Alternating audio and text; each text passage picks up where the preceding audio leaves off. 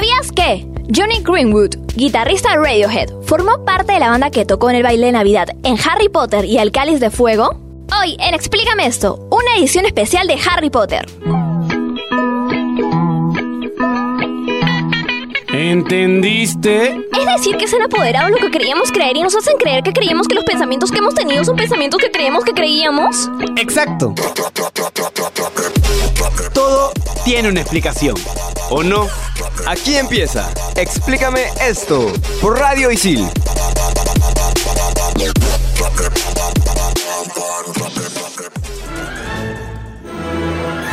Bienvenidos a todos los amantes de este gran mundo mágico de Harry Potter, para todos los Potterheads.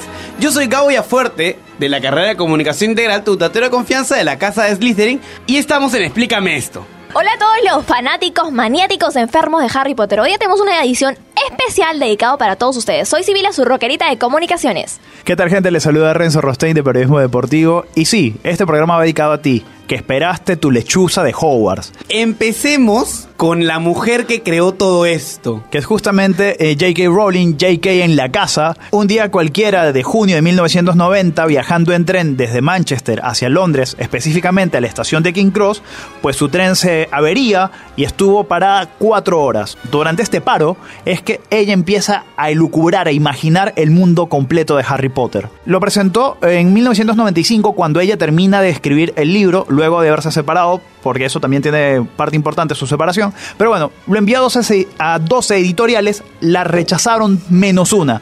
Esa editorial le dijo, mira, mejor vete buscando otro empleo porque este libro como que no pinta bien. Pero tuvimos un mágico libro que es Harry Potter y la piedra filosofal. La piedra filosofal, obviamente, tomado desde los inicios de la alquimia, ese elemento que podía transformar todo en oro y dar la vida eterna. Y una de las cosas que descubrimos en este primer libro es, por ejemplo, Hogwarts, el castillo mágico donde aprenden todos los de Europa. Bueno, una de las escuelas principales de Europa. Pero en Inglaterra es la escuela principal. Situada al norte del archipiélago británico, dicen por ahí algunos fanáticos que está por Escocia. Un mago no puede ver esta locación. No, claro que no. Y cuando pasa por ahí solo ve ruinas, con un cartel que dice peligro, prohibido el paso. Ajá. Y tiene cuatro casas, Gryffindor, Hufflepuff, Ravenclaw y Slytherin. ¿A cuál pertenecen ustedes? Yo me siento Gryffindor. Yo, por supuesto, soy Ravenclaw, que es caracterizado por el ingenio, la creatividad, la sabiduría e intelecto, por supuesto. Ustedes no lo ven en este momento, pero Sibila lleva puestos los colores de Ravenclaw. Exacto. Obviamente, orgullosa de Ravenclaw.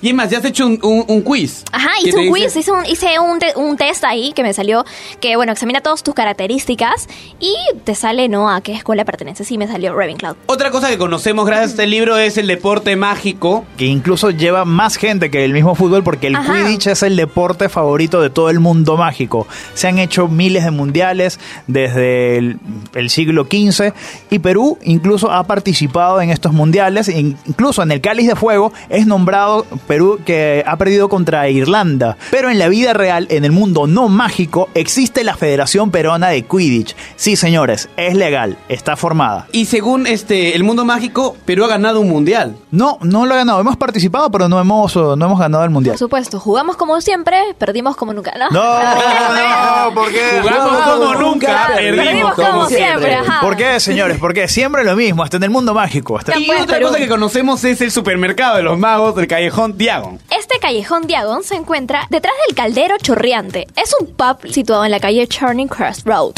Claro, un callejón que tiene comercios impresionantes. Yo por lo menos siempre eh, me hice la idea de que quería conocer la heladería de Flora Fortescue, donde Harry Potter en su tercer libro hace sus tareas antes de ir al de regresar a Hogwarts. Y la Primera Guerra Mágica, desarrollada entre 1970 y en 1981, que principalmente se basa en Voldemort se pronuncia como el mago tenebroso, los mortífagos atacan a los muggles y nacidos muggles y los que los apoyan. Y bueno, ya todo el mundo sabe, Harry lo vence gracias a una magia antigua de su madre. Vamos al libro número 2 que justamente es Harry Potter y la Cámara de los Secretos, donde se habla un poco más de los fundadores de Hogwarts, que son cuatro: Godric Gryffindor, Salazar Slytherin, Helga Hufflepuff y Rowena Ravenclaw. En este libro, supuestamente, Salazar Slytherin había creado una cámara oculta que, donde los otros fundadores no tenían información y había dejado un basilisco, que es una serpiente grandísima creada mágicamente por eh, Herpo el Loco, un mago terrible y tenebroso de Grecia, para que esta serpiente se encargara de eliminar a aquellos que no merecían estar en Hogwarts, los muggles.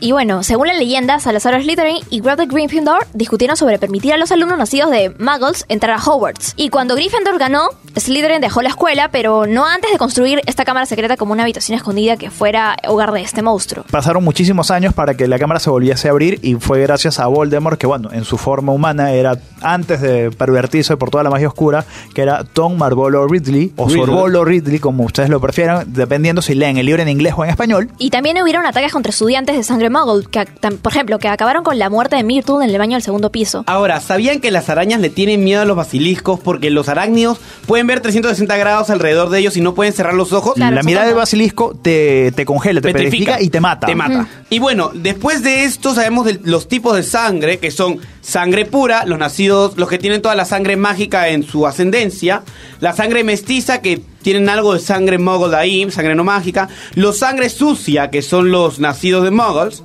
los skip, que son personas nacidas en una familia mágica, en un árbol genealógico mágico, pero que no pueden controlar la magia o no tienen magia en sí, y los muggles, que son personas no magas. Exactamente, aunque el término sangre sucia es la manera despectiva de referirse a ellos.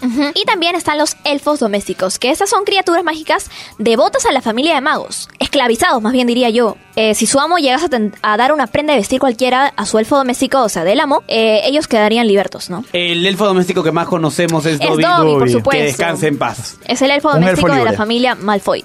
Y ahora vamos a nuestro libro número 3, Harry Potter y el prisionero de Azkaban. Y toquemos el tema de Azkaban. Azkaban es esta cárcel para magos tenebrosos que está ubicado en el Mar del Norte y no es ubicado en ningún mapa. ¿Y quiénes son los guardianes de esta cárcel? Los dementores. Estos monstruos que roban la esperanza de las personas y que solo pues, pueden ser combatidos con el espectro patronus. Exactamente, que son ciegos de paso. Y también en este tercer libro conocemos una criatura mágica que son los hombres lobo. En este caso, eh, el profesor de defensa contra las artes oscuras, Remus Lupin, que eh, justamente le tenía miedo a las lunas llenas. Y también tenemos a los animados, que bueno, son una bruja o un mago con la capacidad de transformarse en un animal. Conserva su pensamiento humano, su capacidad de razonar, aunque no tienen la capacidad del habla. Eh, la transformación de un animado puede salir horriblemente mal, como mutaciones permanentes, mitad humano, mitad animal, por lo que el Ministerio de Magia vigila muy de cerca a los que intentan esa transformación. Y otro tema que tenemos acá es el mapa del merodeador. Es un documento importantísimo que revela todos los lugares del colegio de Hogwarts, excepto la sala de los menesteres. Y este fue creado por Lunático con la Gusano, Canuto y Cornamenta, que son Remus Lupin, Peter Pettigrew, Sirius Black y James Potter, el papá de Harry. Ajá. Y otro de los lugares también que conocemos gracias al libro 3 es un- el pueblo mágico más antiguo que es Hogsmeade. Y durante el curso, los alumnos de tercer año en adelante podían dirigirse al pueblo a tomar cervezas de mantequilla, donde la señora Rosmerta. ¿Cuánto cuesta una cerveza de mantequilla ahorita? No, no afectó la inflación ahí, ¿no? Sigue que siendo un no. galeón por persona, ¿no? que no, creo que no. Y bueno, también había una tienda de bromas buenísima que Fred y George Wesley siempre iban a surtirse muchos artículos. Y hay también un elemento mágico fenomenal que lo tiene Hermione Granger. Ajá, es el giratiempo. El giratiempo es un objeto que permite retroceder el tiempo. Tiene la apariencia de un reloj de arena pequeño y retrocede una hora por cada vuelta que leen. Y por supuesto lo tenía Hermione Granger. Y además que hay una teoría muy fuerte sobre los giratiempo que dice que no te permiten regresar más allá de 5 horas. Si regresas mucho más tiempo, puedes causar una ruptura del tiempo-espacio. Estos libros han abierto, o mejor dicho, el mundo mágico tiene también sus propios libros de estudios. Y uno de ellos es Animales Fantásticos y dónde encontrarlos, del cual también se han creado hasta ahora, hasta el momento, dos películas. Y para eso, tenemos nuestro especialista en este tema, Ken Takayama, que nos acompañará en el siguiente bloque aquí en Explícame esto. Interrumpimos este programa para conectarnos un momento con la naturaleza.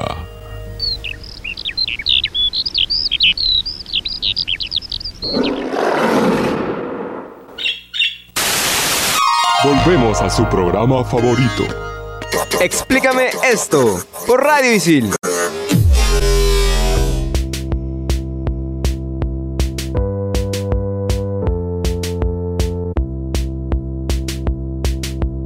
Volvemos aquí en Explícame esto con mucho más del universo de Harry Potter. Y ahora con ustedes, nuestro especialista, Ken. ¿Cómo están amigos? Les cuento sobre animales fantásticos y dónde encontrarlos. Este libro pertenece a Harry Potter, Ron y Hermione. La historia nace en 1926 cuando Newton Scamander, que es un magisólogo británico, llega a New York en un barco. Él abre en su misteriosa maleta animales, criaturas mágicas asombrosas, pero también muy peligrosas. En este trama, un escarbato escapa de la maleta de New y junto a Jacob Kowalski, Kowalski, opciones. no, no, no, Kowalski que es un veterano de la Primera Guerra Mundial, Ah. no el mismo de Madagascar. Es también un Nomad, que es un Magol en Estados Unidos llamado así. Tina Gonsey, que es una ex Aurora que trabaja en el MACUSA, que es el Congreso Mágico de los Estados Unidos, algo así como la Interpol, y su hermana Queenie. Bueno, la misión de ellos es capturar a estos animales fantásticos y evitar que puedan interferir en la vida cotidiana de los neoyorquinos. Existe también aquí animales fantásticos como el escarbato, que es una criatura peluda que le encantan objetos brillantes, el thunderbill, que es una ave procedente de Arizona, que puede también producir tormentas, el ocani, una especie similar a un dragón que puede colocar huevos de plata pura, y el lundu, un felino de gran tamaño con un aliento mortal. Oye, así como le pasó a mi primo cada vez que come ají. Algo así. Bueno, esta novela llegó a los cines el 17 de noviembre del 2016 y ganó un Oscar en la categoría de mejor diseño de vestuario. Y es más, en su primera semana de estreno mundial, recaudó un total de casi 220 millones de dólares. Un sencillo, ¿no? Yes. Muy bien, muchísimas gracias, Ken. De verdad, siempre tú tan especialista y preciso como todas las veces que has venido acá. Nos vemos. Nos vemos. Gracias a ustedes, chicos. Me siguen en arroba pequentaki. Bien, y volvemos al libro 4, Harry Potter y el Cáliz de Fuego, donde conocemos por primera vez a los Mortífagos, esta secta seguidora de Lord Voldemort, que antes recibían el nombre de los Caballeros de Walpurgis y habían sido creados para atacar en Hogwarts a los merodeadores. Estos mortífagos, como prueba de lealtad, deben llevar tatuado en su brazo la marca tenebrosa. Marca que consiste en una calavera de la cual sale una serpiente y esta marca Lord Voldemort la utilizaba para comunicarse con sus mortífagos. Shh, no debe decir su nombre. Bueno, el que no debe ser nombrado. Otro evento importante es el Torneo de los Tres Magos. Es una competición que se realiza en los tres colegios de magia más importantes de Europa. Está la Academia Bobatons, el Instituto Durmstrang y el Colegio Hogwarts de Magia y Hechicería, en la cual el campeón de cada colegio es elegido por un juez imparcial. El Cáliz de Fuego participa en las tres pruebas. Tres pruebas que además ca- ocasionaron muerte de muchos alumnos durante muchos años. Exacto, y por eso desapareció este juego durante 200 años. Durante mucho Más. tiempo, sí. Exacto. Hasta que se retomó en 1994. Esas escuelas que he mencionado no son las únicas que existen. Actualmente, por J.K. Rowling han sido mencionadas 11 escuelas oficiales.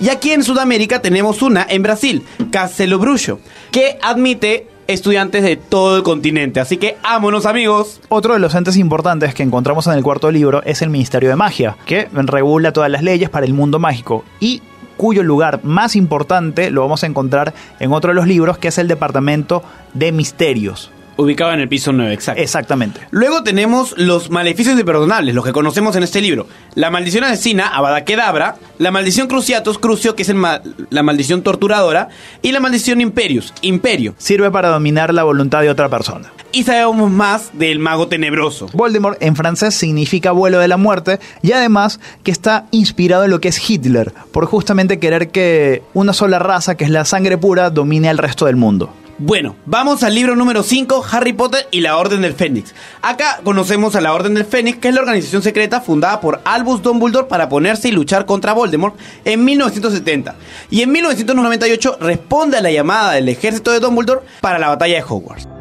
Sí, un ejército que estaba conformado por muchísimos aurores, entre los cuales podemos destacar a Kinley Shacklewood, Remus Lupin, Ninfadora Tonks, que lamentablemente estos dos últimos pierden la vida en la batalla de Hogwarts. Y aquí ocurre la fuga de Azkaban. Huyen 10 mortífagos que hasta entonces habían permanecido en las cámaras de alta seguridad de la prisión, con el fin de aliarse con Lord Voldemort. El periódico El Profeta, probablemente a instancias del ministerio, sugirió que Sirius Black, anteriormente fugado a Azkaban, era el ideólogo del incidente y fue incriminado. Claro, porque esa fue la segunda fuga y la última, porque después de esta no hubo más. Era una prisión de alta seguridad.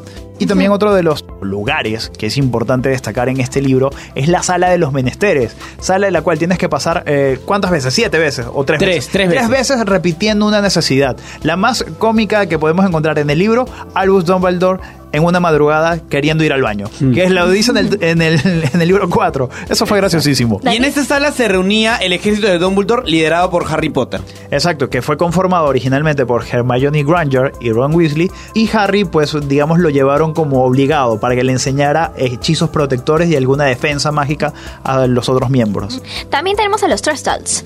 Es una variedad de caballo alado con un cuerpo esquelético. Rasgos reptilianos y unas alas de aspecto curtido que concuerdan más o menos con la de un murciélago. Son muy raros y están considerados como una de las criaturas más peligrosas por el Ministerio de Magia. Y llegamos al libro 6, Harry Potter y el príncipe mestizo. Aquí conocemos lo que son los Horrocrux, estos objetos que tienen una parte del alma y cómo es que se crean. Bueno, tienes que cometer un acto antinatural como es el matar a otra persona y pronunciar un hechizo el cual J.K. Rowling nunca lo ha dicho porque dice que es tan tétrico que podría perturbar a una persona. O posiblemente no le ha dado el cerebro todavía para buscar la palabra en latín. Eso podría ser también. El primer Horrocrux creado fue por Erpo el Loco, el primer mago tenebroso, y el único que ha creado más de uno ha sido Lord Voldemort, creando ¿cuántos? Han sido siete Horrocrux. Uno involuntario, que es Harry Potter. Exactamente. Porque Harry, digamos, nunca buscó que sea el Horrocrux. Nada, Solamente quería matarlo y ya. Y también en este libro conocemos un objeto importantísimo en la trama, que es el armario evanescente. Armario por el cual los mortífagos entraron al castillo de Hogwarts para enfrentarse a Dumbledore y finalmente, pues, darle muerte. Ah, La contraparte es que este armario estaba en la sala de los menesteres. Y desde esta sala, los mortífagos fueron a la torre de astronomía encabezados por Draco Malfoy, que tenía el encargo de asesinar a Dumbledore por orden de Voldemort. Y muere. Cayendo desde la torre. Horrible, de verdad. Bueno, pero cayó por uh, el hechizo de Snape. Y ahí descubrimos que Snape es el príncipe mestizo. Pero ¿cómo? ¿Snape no es Slytherin? Bueno, sé que su padre es Muggle, Tobias Snape, y su madre bruja, Elise Prince. Entonces él es mestizo en realidad. Y Severus Snape creó varios hechizos, entre los cuales tenemos Mufliato, Sectus Sempra y Libera Corpus. Ojo, que hay una curiosidad con el sectu sempra. En latín, sectu quiere decir cortado, sempra siempre. En el libro se sugiere que es un canto largo que tienes que pronunciarlo directamente hacia la herida y en la película obviamente lo hicieron en una palabra para no alargar tanto la trama. Vamos con el libro 7, Harry Potter y las Reliquias de la Muerte. El último libro de todos y digamos donde hay muchos desenlaces.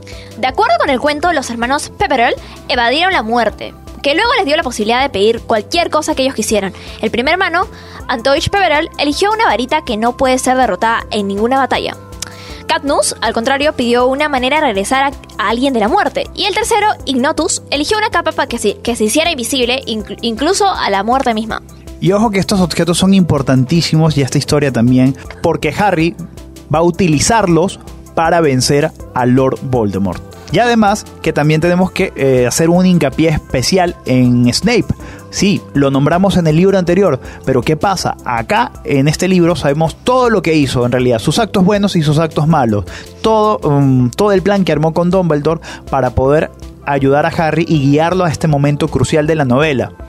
Ojo, que Alan Rickman, que es el actor que interpretó a Severus Snape en la gran pantalla, no quiso aceptar el papel hasta que J.K. Rowling le indicó cómo era el desenlace de Snape durante toda la película. Sabiendo que ya tenía un papel, con, un, perdón, un personaje complejo con una historia bastante profunda, es que Rickman firmó el contrato con Warner. Es el único actor que se entera de la historia. Ajá.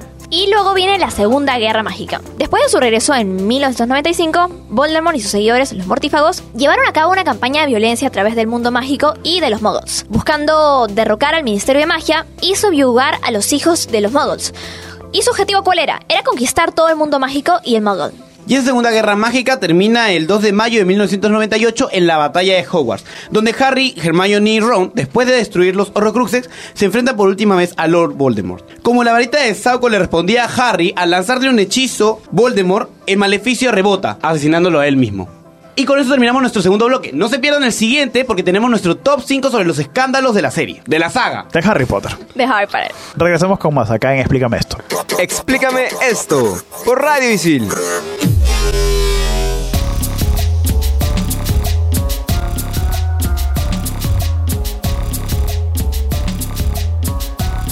Seguimos aquí en Explícame esto y el top 5 de esta semana trata sobre los escándalos durante la saga. Top 5. Top 5. ¡Top 5! Top 5. Los fallecimientos. Con tanto tiempo entre la primera y la última cinta de la historia, era inevitable tener que despedirnos de algunos personajes, dentro y fuera de la pantalla. El deceso más recordado es el de Alan Rickman, el profesor Snape, a quien perdimos en el 2016 a causa del cáncer. Top 4. Vincent Crabbe tras las rejas. Jem Wiley, quien dio vida al odioso Vincent Crabbe, acabó condenado a dos años en prisión por participar en disturbios en Londres ocurridos en 2012. El actor ya había tenido problemas con la ley anteriormente debido a posesión ilegal de cannabis. Creo que asumió bastante bien su papel de ser uno de los malos. Top número 3. El doble de Radcliffe quedó parapléjico. Al filmar la primera parte de Harry Potter y las Reliquias de la Muerte, el doble de acción, David Holmes, sufrió un accidente que lo dejó parapléjico. Este estaba en medio de una escena de explosión cuando se golpeó contra un muro y se rompió el cuello. Oye, pobrecito. Incluso acá se nota el lado humano de todo el elenco de Harry Potter encabezado por Daniel Radcliffe, que hicieron una colecta para pagarle el tratamiento y la rehabilitación y demás. Top número 2. Un triángulo amoroso. Emma Thompson, quien interpretó a, la profesora Trelawney, se casó con Kenneth Braham, quien interpretó a Gilderoy Lockhart en 1989, pero se divorciaron seis años más tarde por una tercera en discordia, Elena Boham Carter, Bellatrix Lestrange. Qué bien el amor. Aunque el drama acabó mucho antes del estreno de la primera cinta, no podemos dejar de pasar esta extraña coincidencia en el elenco. ¿Esto lo habrá anunciado la bola de cristal, los- la taza de té o qué? O tal vez le lanzó un hechizo, quién sabe. ¿O lo vieron los centauros en las estrellas? Una no lo sé. mágica de amor. Top número 1. El alcoholismo de Radcliffe. Aunque negó haber bebido en el set de las cintas, el actor británico admitió que llegaba alcoholizado a las grabaciones y que incluso llegó a grabar escenas en ese estado. Incluso hay una teoría no confirmada, o mejor dicho, esto es un rumor, no es una teoría no confirmada, es un rumor de que a Radcliffe con Rupert Green se les vio compartiendo una especie de cigarrillo fuera de, de los estudios de grabación. Muy sospechoso. Pero estaban contentos. Y vamos con la recomendación del programa. Nunca hagas cosquillas a un león dormido. a un dragón dormido. A un dragón dormido.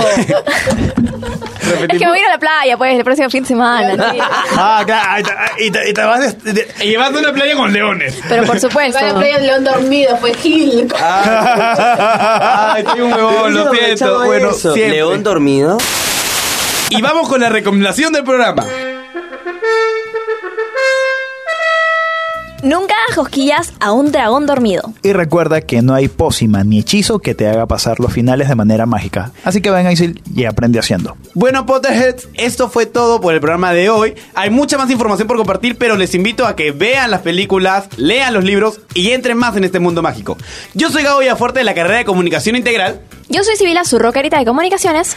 Yo soy Renzo de Periodismo Deportivo y Voldemort y Harry Potter son parientes lejanos. ¡Que no es así! Tranquilo, Gabo, no llores. Hasta aquí, explícame esto por Radio Isil. Nos escuchamos en la próxima. Chau, chau. Chau, chau.